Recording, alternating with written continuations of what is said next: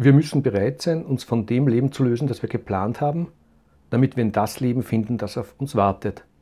Dieses Zitat von Oscar Wilde steht am Beginn unseres heutigen Podcasts. Was löst dieser Satz bei dir aus, Claudia? Wut. Und woher kommt die Wut? Was kann uns da die Psychologin drüber sagen? Ja, die Psychologin sagt, Wut ist eine wichtige Emotion, die uns hilft, dass wir das Gefühl behalten, wir hätten Kontrolle. Weil wenn man mal genau überlegt, wann wird man denn so richtig wütend, wenn man da genau hinschaut, merkt man, es geht meistens darum, Kontrolle zu wahren, zu erhalten, eine Grenze zu ziehen, Hilflosigkeit zu kompensieren. Ja, aber leider ist es mir auch nicht leichter gefallen, damit umzugehen und das loszulassen, was ich unbedingt wollte. Was genau wolltest du unbedingt? Erzähl uns deine Geschichte des Scheiterns. Mir fällt da ein, wie ich mit einer Freundin bei einem Café gesessen bin, vor ziemlich genau zehn Jahren. Und ich war sehr, sehr müde, ich war sehr emotional und ich habe ziemlich viel Schimpfwörter verwendet. Und diese Freundin hat dann irgendwie gemeint, ja, aber versuch es doch positiv zu sehen und so, was, das, was man halt so sagt. Äh, ganz oft so dieses, ja, du wirst schon sehen, alles wird ein Gutes haben. Und ähm, ich habe dann so am Tisch gehauen, ich kann mich erinnern, also echt selten, dass ich mit einer Freundin so geredet habe und gesagt habe, man kann nicht immer alles schön reden und es ist nicht immer alles so, dass es eine positive Seite im Moment gibt. Ich möchte jetzt einfach einmal sagen, dass das echt bescheiden ist. Was war so bescheiden? Woran bist du gescheitert?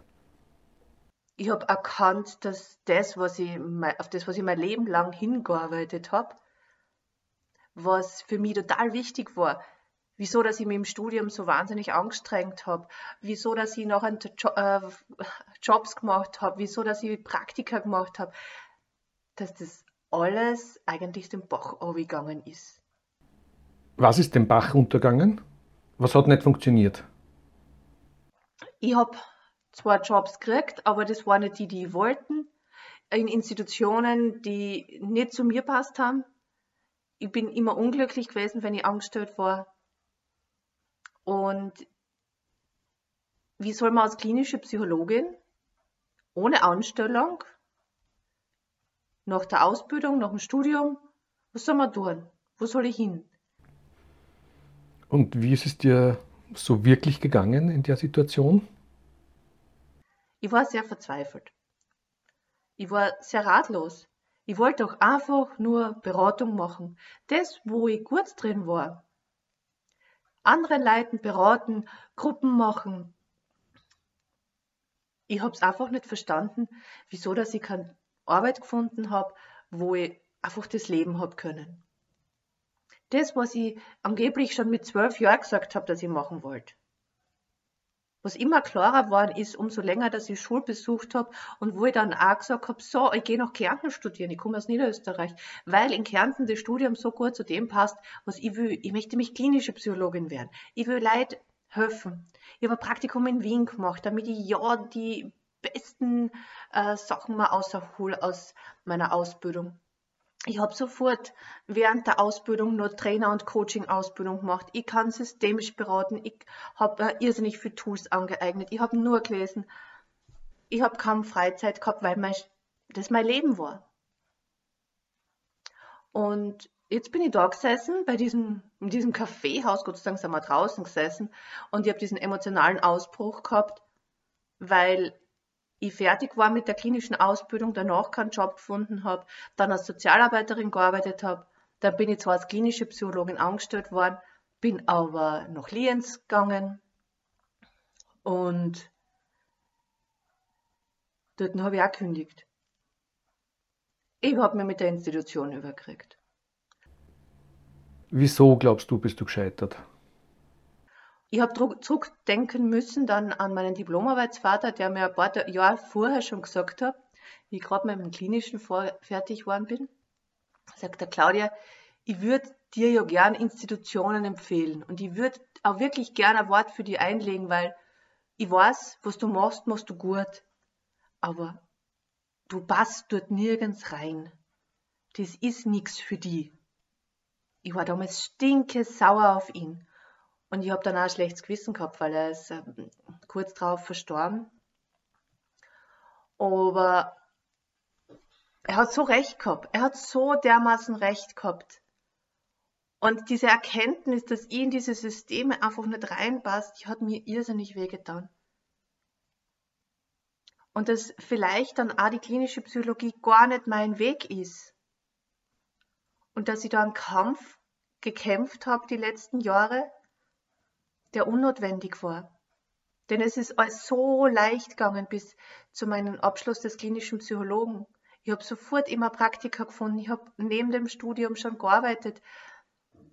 Ich habe ähm, hab daneben schon Workshops gemacht, ich habe Trainings gemacht, ich habe Vorträge gemacht. Ich habe als Sozialpädagogin daneben schon ein bisschen gearbeitet. Es ist wirklich sehr leichtgängig gewesen. Und dann, wie ich so verbissen unbedingt in eine Institution rein wollte, mich anstellen zu lassen, das hat irgendwie nicht so funktioniert. Das ist so weit gegangen, dass ich kurz vor diesem Café eben, wo ich mit dieser Freundin gesessen bin, einen Gehörsturz gehabt habe. Ich war, wie gesagt, sehr verzweifelt. Ich habe alles in Frage gestellt. Ich habe das so wahnsinnig unfair gefunden, dass ich einfach trotz meiner vielen Ausbildungen, die ich da gemacht habe, nirgends ein Anstellungsverhältnis finde. Ich konnte es einfach nicht verstehen. Ich wollte doch so dermaßen gern als klinische Psychologin arbeiten. Und das hat anscheinend nicht sein sollen. Das war wirklich einer meiner absoluten Tiefpunkte und ich habe das als Scheitern gesehen. Wieso habe ich es als Scheitern gesehen? Ja, genau. Wieso siehst du das als Scheitern? Weil ich eben so dermaßen viel Energie, Zeit da reingesetzt habe, weil ich mich immer identifizieren habe können mit diesen Psychotherapeuten, mit diesen klinischen Psychologen, diesen Helfenden. Ich wollte doch helfen. Ich habe das so wahnsinnig interessant gefunden, wieso machen das Menschen. Und ich habe mir einfach hinterfragen angefangen, wahnsinnig hinterfragen angefangen, was willst du wirklich? Wie hast du wieder Mut fassen können in der Situation? Das war ein wichtiger Punkt in meinem Leben, vor zehn Jahren. Vor zehn Jahren habe ich einsehen müssen, dass dieser Traum von Beratung und klinischer Psychologie derzeit in dem Maße, wie ich mir das vorgestellt habe, schon als Teenager und wie ich das mein ganzes Studium lang verfolgt habe und wo ich alle meine Zeit eingelegt habe, dass das einfach nicht möglich ist. Und dass ich das loslassen muss. Und dass mein Gehör vielleicht dann auch wiederkommt und ich nicht wieder Cortisonbehandlung brauche. Wenn ich Cortison kriege, schlafe ich nichts. Ich habe drei Tage davor nicht geschlafen gehabt, durchgängig. Also ich war total neben der Spur. In dieser Zeit habe ich meine Homepage gemacht. Meine erste Homepage. Habe mich hingesetzt und habe Tag und Nacht Homepage gemacht, weil das Cortison war ja super gepusht. Ich habe damals schon äh, selbstständig daneben gearbeitet, aber das war für mich so, ja, daneben halt. Ich habe vom AMS keine Unterstützung gekriegt. Ich habe ein bisschen Arbeitslosengeld gekriegt, Gott sei Dank jetzt, weil ich ja jetzt ein bisschen gearbeitet hatte. Ähm, Zusatzausbildung wollten sie mir keine zahlen. Sie wollten mich dafür in einen Berufsorientierungskurs für Akademiker setzen, wo ich gesagt habe, schaut euch meinen Lebenslauf an, ich bin selber Trainerin, könnt ihr mir erklären, was die mir dort sagen und erklären können, dass ich noch nicht kann. Und was hast du dadurch für Potenziale aufgedeckt? Das war vielleicht auch so ein ausschlaggebender Punkt aus heutiger Sicht. Ich weiß es nicht. Ich habe dann viel Zeit verbracht damit, das zu reflektieren. Nach diesem emotionalen Ausbruch in diesem Kaffeehaus bei dieser Freundin, die es wirklich gut mit mir meinte. Und habe dann festgestellt, dass ich vermutlich deswegen gescheitert bin, weil es für mich wirklich ein persönliches Scheitern. Wie ist es dann weitergegangen? Wie bist du da wieder rausgekommen? Ich habe Monate braucht, bis ich das aufgearbeitet habe, Stück für Stück. Ich habe das auch, wie ich dann den, ein Jobangebot gekriegt habe, im Trainerbereich zu arbeiten. Wollte es an und für sich nicht machen. Ich habe mir gedacht, mal bin ich eigentlich wieder überqualifiziert. Ich will doch was als klinische Psychologin machen. Was tut denn ich jetzt im AMS-Sektor? Und dann habe ich im AMS-Bereich als Trainerin gearbeitet und dann habe ich ganz viele Menschen kennengelernt, denen es ähnlich gegangen ist wie mir die gescheitert sind, ihren, ihren Glaubens gescheitert sind, die plötzlich da gestanden sind und alles in Frage gestellt haben, die keinen Job gefunden haben, die keine Arbeit gefunden haben, die finanziell natürlich auch in Schwierigkeiten waren, so wie das bei mir der Fall war. Ich habe mir dann selber eine Zusatzausbildung bezahlt, ähm, was die mir eigentlich nicht leisten habe können. Mein Mann hat mich damals ein bisschen gestützt toll war, er war zu dem Zeitpunkt auch gerade arbeitssuchend. Wir waren also beide zu Hause, haben die Wohnung aus dem Abzahlen gehabt und ich habe mir dann noch gedacht, muss ich eine Ausbildung machen. Und tatsächlich, ich habe die Arbeitspsychologie-Ausbildung gemacht und das war, glaube ich, eines der besten Dinge, die ich machen habe können. Und dass ich diesen Trainerjob angenommen habe, war auch sehr gut. Und ich habe dann loslassen ich habe loslassen von meinen ganzen Vorstellungen und habe mir gedacht, passt, wenn es jetzt so ist, dann ist es so und dann mache ich das. Diese Anstellung hat dann, war für drei Monate und ich habe diesmal nicht hingeschmissen, sondern das Projekt ist ausgelaufen und sie haben kein anderes Projekt für mich gehabt. Allerdings haben sie mir angeboten, dass ich auf freiberuflicher Basis als Springerin fungieren kann und bin in ganz Kärnten von Projekt zu Projekt gefahren und habe dort Vertretungen gemacht. Und daneben habe ich angefangen, mir was aufzubauen als Selbstständige. Und habe mich, bin ins Unternehmensgründerprogramm gegangen und habe mich tatsächlich selbstständig gemacht. Und dieses Loslassen von dieser alten Vorstellung, ich muss doch angestellt sein und meinem Plan folgen, dass ich zuerst angestellt und mich dann langsam in Sicherheit selbstständig und so, das das war der Plan. Der Plan war nicht umsetzbar.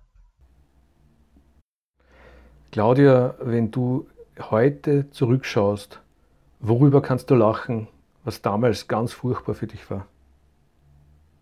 aus heutiger Sicht, zehn Jahre später, lässt sich ganz leicht sagen, dass ich echt viel gelernt habe in dem Moment. Vor allem diese Geschichte mit dem Loslassen und dass man nicht alles kontrollieren kann.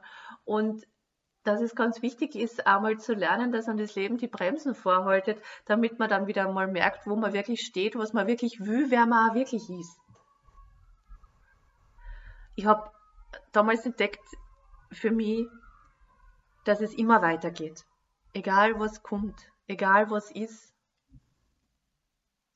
Und wenn ich da heute an dieses Café zurückdenke, muss ich schon ein bisschen grinsen. Und ich erzähle immer wieder Anekdoten aus dieser Zeit auch meinen Klienten.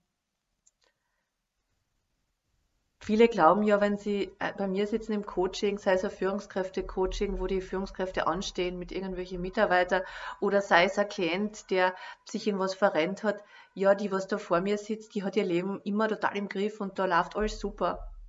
Ja, das, das, ist, das ist wichtig, dass die Leute das glauben. Und das ist auch die meiste Zeit so. Aber auch mir passiert es, dass ich manchmal nicht weiß, wie es weitergeht. Und deswegen erzähle ich so Anekdoten aus dieser Zeit, um das zu verdeutlichen, dass es auch so eine Zeit gegeben hat, wo ich alles andere als alles im Griff gehabt habe. Aber wo daraus entstanden ist, das, was ich heute bin. Und was wäre heute anders, wenn du den Fehler nicht gemacht hättest? Wenn ich damals nicht in Institutionen gekommen wäre, die äh, mich ausgenutzt haben, wo ich Vorgesetzte gehabt habe, die echt furchtbar waren, ja. Dann, und wenn ich nicht dann gekündigt hätte immer und es nicht einen Frust gehabt hätte auf die Institutionen und auf das, wie das Ganze dort läuft, ich weiß nicht, ob ich mich in diese Richtung entwickelt hätte, wie, ob das vielleicht auch der Grund ist, warum mir das heute so wichtig ist, dass ich in Institutionen, wo das gewollt wird, unterstütze, Arbeitsplätze zu schaffen, die gesund erhalten, die gute Mitarbeiter, motivierte Mitarbeiter halten, damit sie sehen, dass Freiheit des Mitarbeiters auch Freiheit und Leistungsfähigkeit bedeutet fürs Unternehmen. Und es war wichtig, dass ich dann im AMS-Kontext gearbeitet habe, um heute auch zu sehen, nicht nur zu lesen in der Literatur, Arbeit macht gesund, Arbeit ist wichtig, nein, um dieses, auch dass ich es selbst erlebt habe und auch, dass ich so viele Menschen im AMS-Kontext begleitet habe, Arbeit erhält gesund. Arbeit ist so ein wichtiger Faktor. Aber wenn die Arbeitsbedingungen schlecht sind, krankmachend sind, etwas, was mir noch immer schwerfällt, dass ich meine Pläne nicht so umsetzen kann. Aber ich lerne auch immer mehr und immer besser auf mich zu hören. Und was heute viel mehr, was zu mir passt. Heute bin ich wo, wo ich sage, das ist stimmig für mich. Und das kann mich ja nicht so schnell aus der Bahn schmeißen. Und manchmal ist es irrsinnig dicht, manchmal ist ganz viel bei mir. Aber es passt trotzdem. Und dann sind wieder so Zeiten, wo ich auch ein bisschen Ängste habe, wo ich davor mich fürchte, dass das Ganze nicht funktioniert. Und ja, manchmal sage ich das auch zu meinem Mann, ich, ich weiß nicht, ob das so gut ist, dass ich selbstständig bin, total selbstständig und ähm, was ist, wenn das jetzt alles nicht funktioniert? Und so sagt er, Ma, schau dir mal an, wie lange du so selbstständig bist. Dann denke ich mir, ja, 2012 habe ich mich selbstständig gemacht. Ich bin neun Jahre selbstständig. Hab dazwischen zwei Kinder gekriegt. Wo jedes Mal die Panik war. Kann ich wieder zurückkommen? Werden meine Kunden dazwischen verschwinden? Werden sie bei den anderen bleiben? Oder passt es wieder bei mir? Und es hat meistens wieder bei mir gepasst. Und es sind in der Zwischenzeit neue Kunden gekommen und es sind neue Aufträge gekommen. Und jedes Mal, wenn irgendwo was weggefallen ist, ist was Neues aufgetaucht, was dann auch wieder stimmig war. Sogar Corona war so. Ja, es sind Dinge ausgefallen. Ja, ich habe Angst gehabt im Frühling. Und diese Angst ist okay für mich mittlerweile. Die kehrt auch ein Stück weit dazu. Die kenne ich jetzt schon. Die gibt mir immer wieder den Antrieb, dass ich auf gewisse Dinge schaue. Aber ich vergiss auch nicht, wie wichtig es ist, dass ich dann wieder mich runterhole und sage, schau, Du gehst deinen Weg. Du gehst ihn immer. Und ich fange schon wieder was Neues an. Und was machst du jetzt gerade? Jetzt traue ich mich drüber. Ich schreibe jetzt mein zweites Buch. Mein erstes wird jetzt bald publiziert. Ich entwickle eine Software gerade, gerade einen Auftrag vergeben. Ist auch wieder finanzielle ist ein, finanzielle, äh, ist ein finanzielles Risiko für mich, für meine Familie.